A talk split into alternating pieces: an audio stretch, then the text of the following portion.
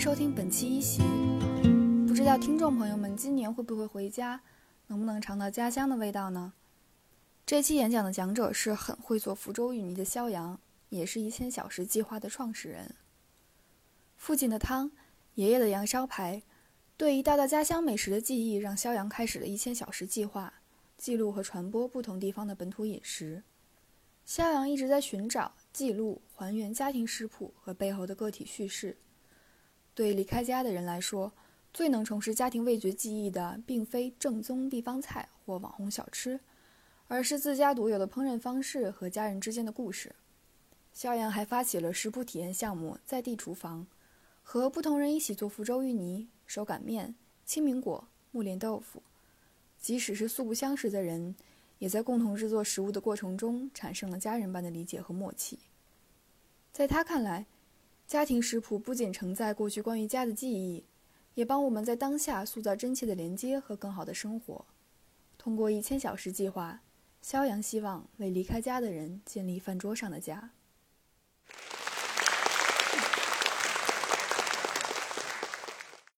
大家好，我是肖阳，大家可以叫我小样。一年前，我开始做一个本土饮食的记录与传播项目，它叫做“一千小时”。很多人会问我说：“一千小时的意思是要记录一千种食物吗？”但其实对我而言，一千它并不是一个具体的数字，它指向的是这是一件我会花费很长时间去做的事情。同时，它也不只是由我一个人，而是一件会有更多人参与进来的共同行动。这其实也是为什么我今天站在一席的讲台上，希望来跟大家分享它的原因。开始记录一千小时，其实和我的家有很大的关系。我出生在一个传统的福州大家族里，这是我们家族一张宴席的旧照，但这时候我还没有出生。在我们家族里面，每一种聚散离合，最终都会变成这样的一桌宴席。在家宴上，小朋友们就会这样单独坐在一桌，然后大人站在后面给小朋友们夹菜。这个碗里被夹进一筷子粉丝的小女孩，其实就是我。大人们也会围着这一张饭桌一起制作传统的福州食物。这张照片里，大家一起在制作的是福州的肉宴。小时候，每次参加宴席的时候，我都会问我爸：“今天办几桌？”这个答案也从最开始二三十桌的规模，慢慢在我爷爷离开之后，变成了每年回家的固定两桌饭。我也在饭桌边去见证了我们家从一个大家族慢慢变成一个个小家庭的过程。但即便回到小家庭的饭桌上，它仍然承载了我们家最细腻的一种情感。在离开家之后，我常常会收到父亲寄来的他自己制作的食物的包裹。在这个包裹里，有一半的食物都是他制作的汤。汤在我们家是一个特别重要的存在。它不仅仅是一碗有味道的水，也不仅仅是一个填饱肚子最后溜缝的食物。在我们家人看来，汤是能够呈现食物本来味道最好的一种烹饪方式。所以，它也被我的父亲特别顽固地带到了我在北京的饭桌上。那么他是如何把一碗汤从福州运到北京的呢？他的做法是会先在家里把汤煮好之后，分装在这样一个个小盒里，再放在冰箱的冷柜里冻上两天，做成结实的汤块之后，通过冷链送到北京的家里。如果不是因为离开家，我可能很难意识到汤在我们家的饭桌上是这样重要的一个存在，以至于他不惜花费这么高的成本去做这件事情。就像鱼跟水的关系一样，其实我在家的时候也很难体会到这样一种细腻的情感。对家乡而言，它常常对我来说是一种视而不见的状态。所以在2017年我研究生毕业的时候。开始了一趟毕业旅行，我设计了一趟从闽南到闽北，然后从闽西到闽东的旅程。呃，通过自己就是一个一个地方的走访，去感知到家乡它具体的尺度，也通过食物来理解了家乡的样子。我也把这一趟旅程通过文字和插画的方式记录了下来。后来在北京工作的几年，每次回到家里停留的时间很短，那家里人其实就会想方设法的帮我做一些我在北京吃不到的食物。有一次，我就突然跟我爸提起，说我好像很久没有在家宴上吃到我爷爷最喜欢的那道菜，那道菜叫做羊烧排。于是我就请父亲帮我制作了一下他的版本的羊烧排，但是我吃完之后发现跟我小时候吃到的味道完全不一样。于是我就开始寻找身边的朋友，可能会跟我有。同样记忆的人去询问他们记不记得这样的一道菜。我问了我的小学同学，甚至小学的班主任，大家的记忆各不相同。有的人会记得，哦，这是一道酸甜口味的猪肋排制作的菜；有的人会记得，这是一道嗯，会有很多酱汁，然后这个酱汁拌饭特别好吃的肉菜。虽然记忆各不相同，但很多人都告诉我说。他也很久没有吃到这一道传统的名菜，包括也很少在饭馆去见到这道菜了。于是我就开始寻找自己的羊烧排，我去找以前在福州开过饭馆的老厨师，也去找当地的美食编辑，询问大家制作这道菜的方子是什么。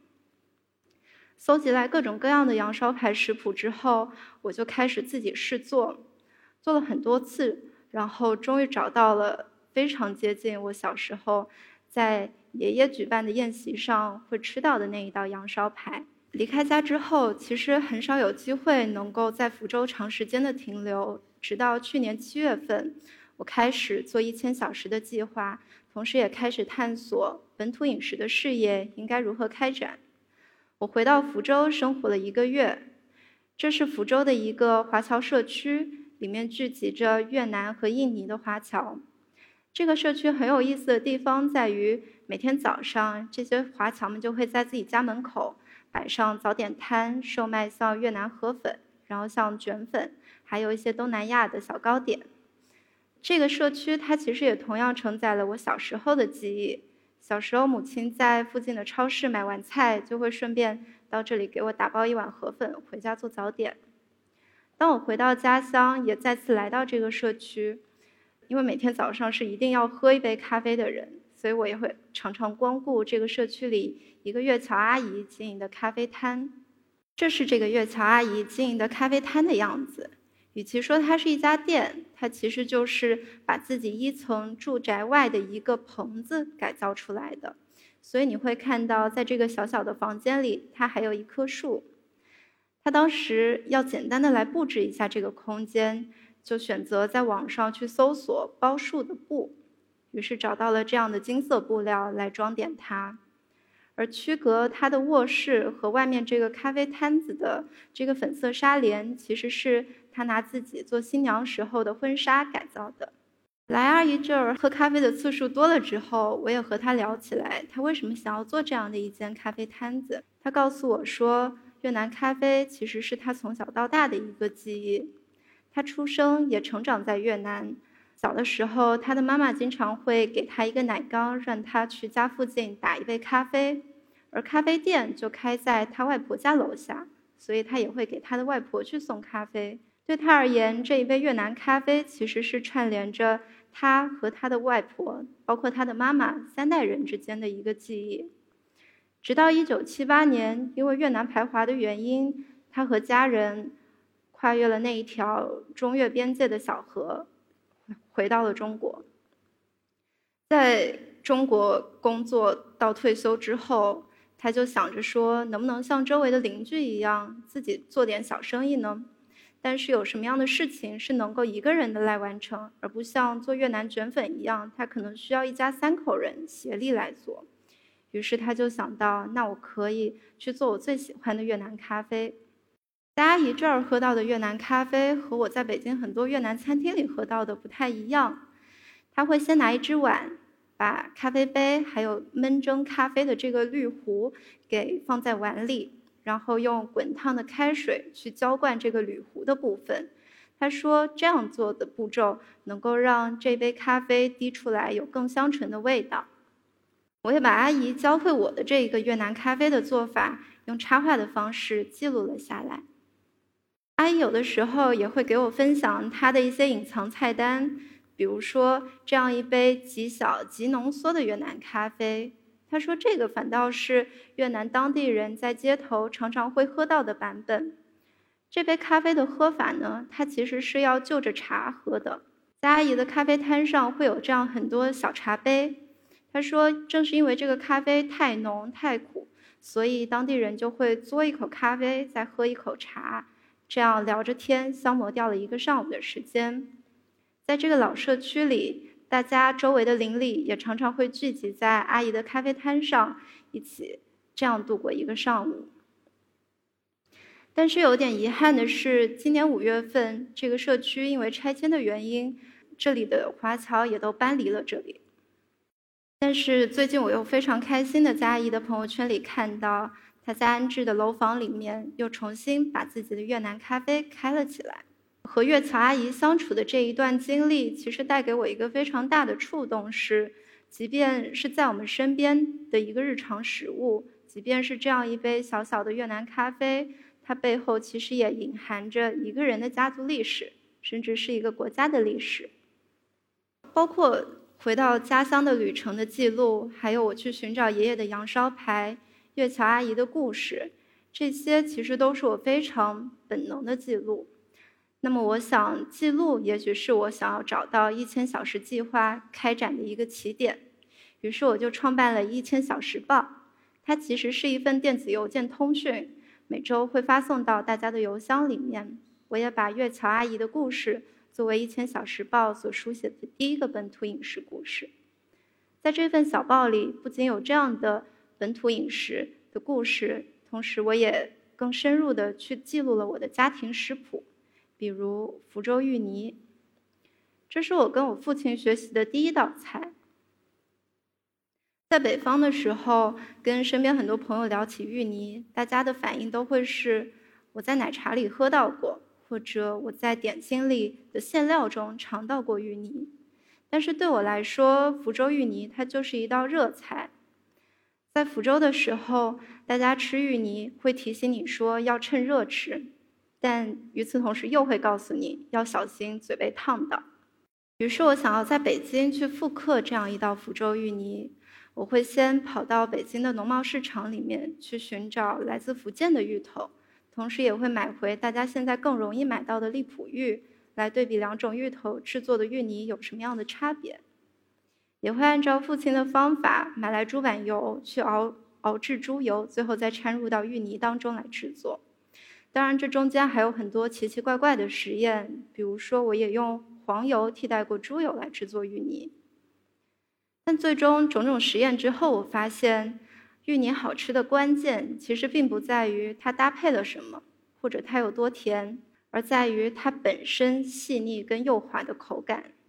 这也解释了为什么福州的芋泥一定要趁热吃，因为你只有热食的时候，你会更容易感受到芋泥本身的质地。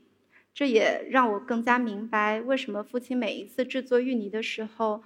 都要花费很大的力气跟很长的时间去拼命赶压芋头，直到没有任何颗粒为止。对福州芋泥的记录也变成了这样一期一期小食报。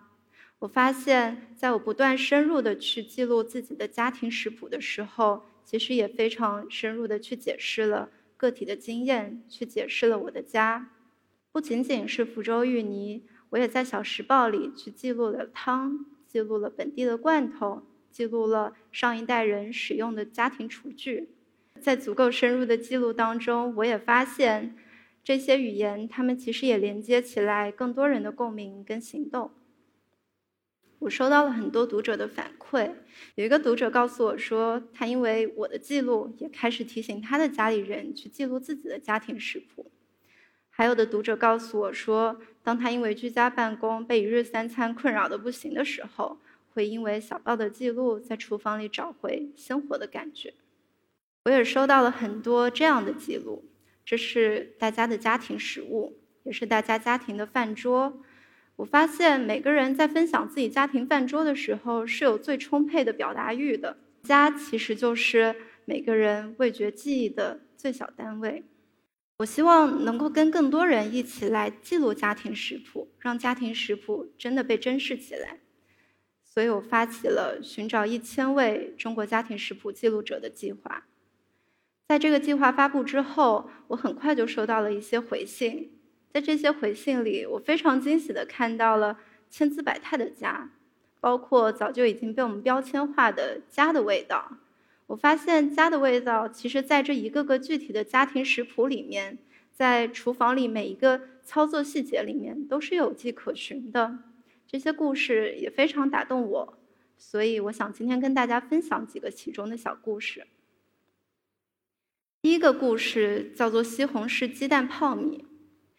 这道食谱是一个女孩跟我分享说，他们家的西红柿鸡蛋和别人家都不一样。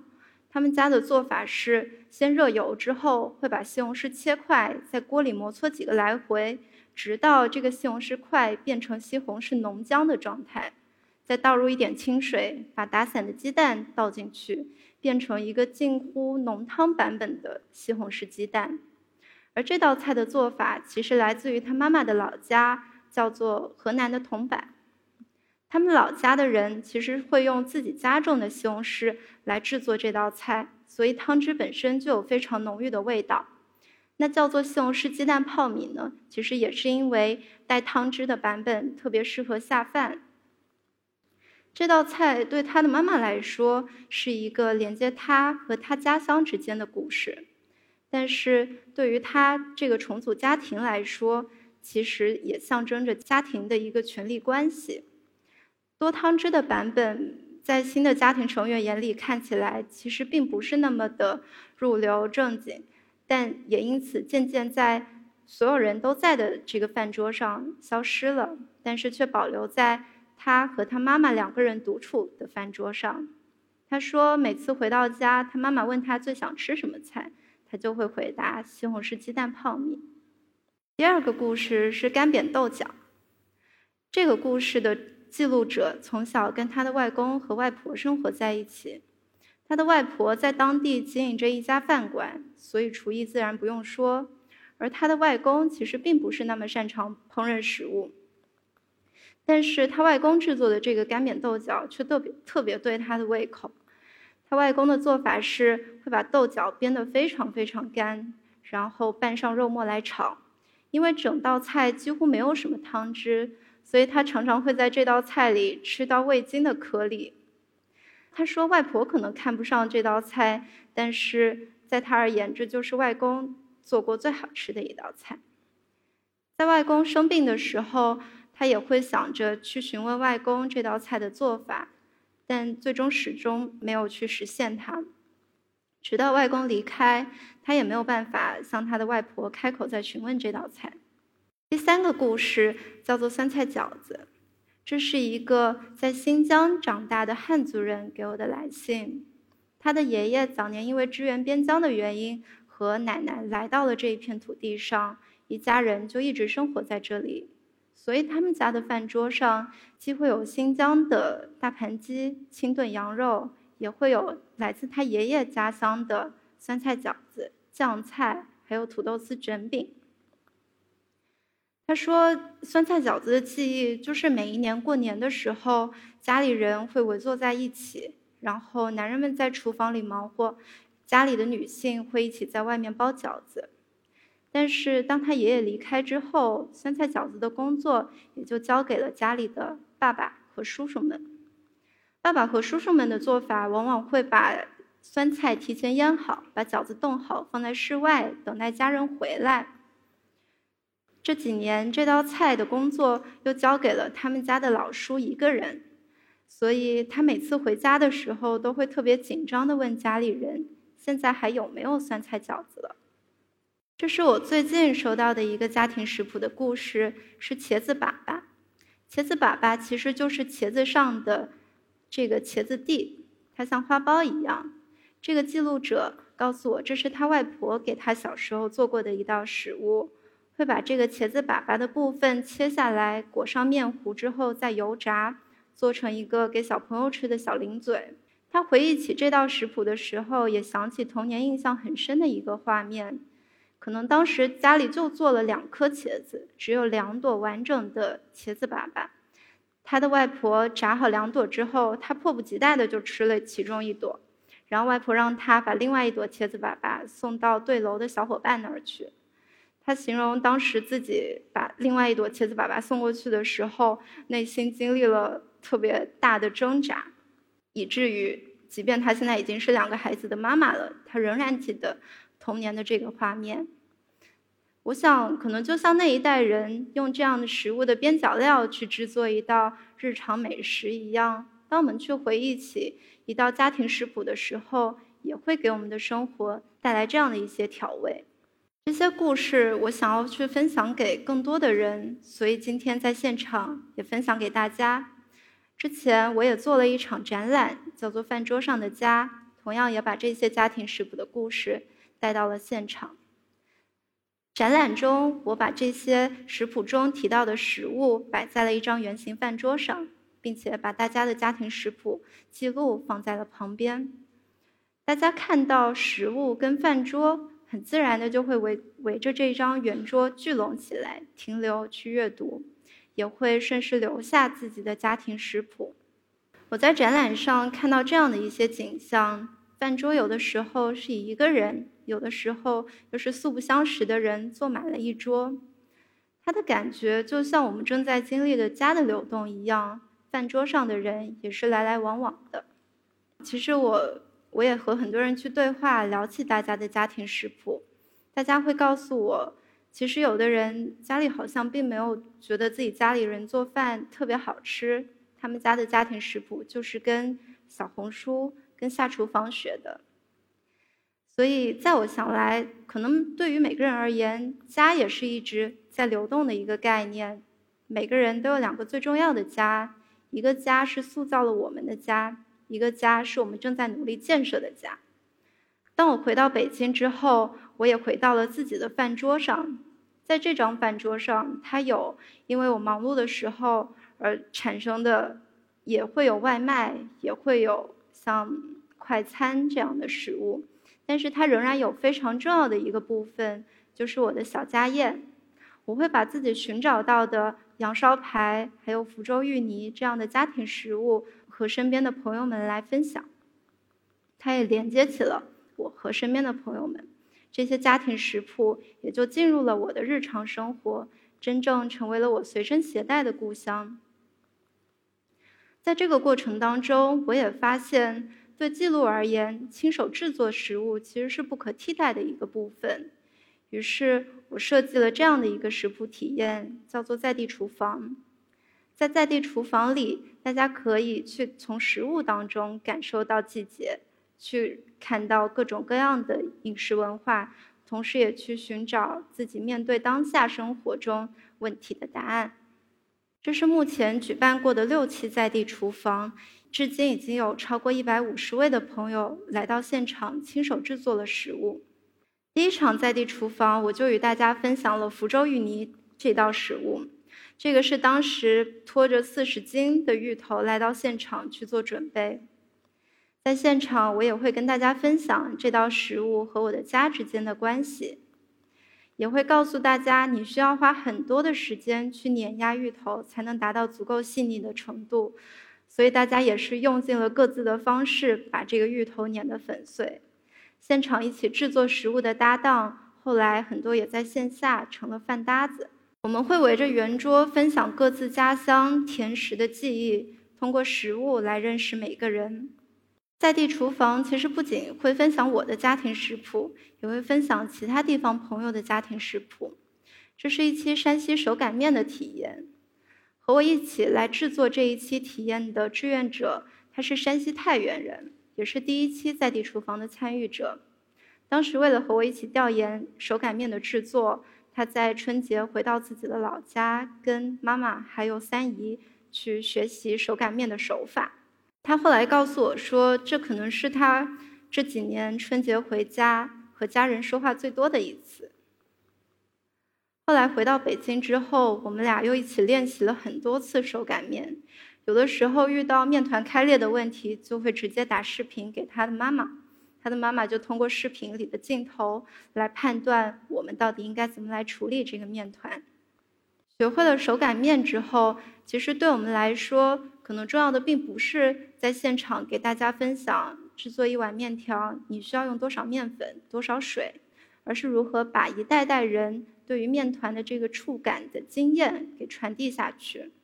在现场，也有南方的阿姨学会了制作山西手擀面这项技能。这场体验结束之后三个月，其实北京就因为疫情的原因，很多小区就被采取了封控的措施。恰好有一位体验者，他也生活在这样的小区里，他告诉我说，当时为了准备这个封控的物资，他跑到超市里的时候，非常自信的就拿了一袋面粉回家。因为他有信心能够把面粉做成面条，他告诉我的这件事情也让我想到，这其实是在地厨房和我们当下生活去建立连接的一个瞬间。我想，一千小时，无论是记录我们的家庭食谱，去记录我们的本土饮食，记录这些文化，对我而言最重要的事情，其实是它还能延续在我们当下的日常当中。所以，一千小时最终希望能够做的事情，是为离开家的人在饭桌上建立家。这件事是我们每个人都可以参与进来的。那么，这一切我们都可以从记录自己的家庭食谱开始。在今天的现场，其实我也给大家每个人都准备了这样一张家庭食谱记录卡。如果你也想到了你们家里，有一道你特别想要去记住、想要去复刻的食物，你可以把它的名字留在这张记录卡上。这张记录卡的下联上也有我的邮箱，是你可以带走的。如果你之后完整的记录下来这个食谱，可以通过邮件的方式发送给我。我想，当这些记录卡的便签铺满这张地图上，当每一个地方它所积累起来的这个便签的厚度是这个大头针没有办法穿过的厚度的时候，这个就是一张真正的中国本土饮食地图。回到我自己来说，其实今年是我离开家的第十一年，在过去很多年当中，我也常常会因为自己在饭桌上的缺席而感到遗憾。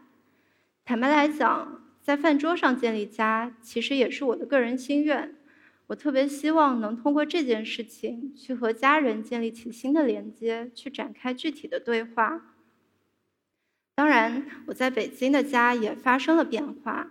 我和搭档现在在一起来做一千小时计划，也在其实也在建立我们自己的生活。那么，我希望一千小时最终是能够建立起我们自己的家庭食谱的。建立家其实可能始终没有一个完成时，它是一件持续在进行的事情。一千小时也是刚刚开始，我们的生活也是刚刚开始。希望之后可以和大家一起来实践，谢谢。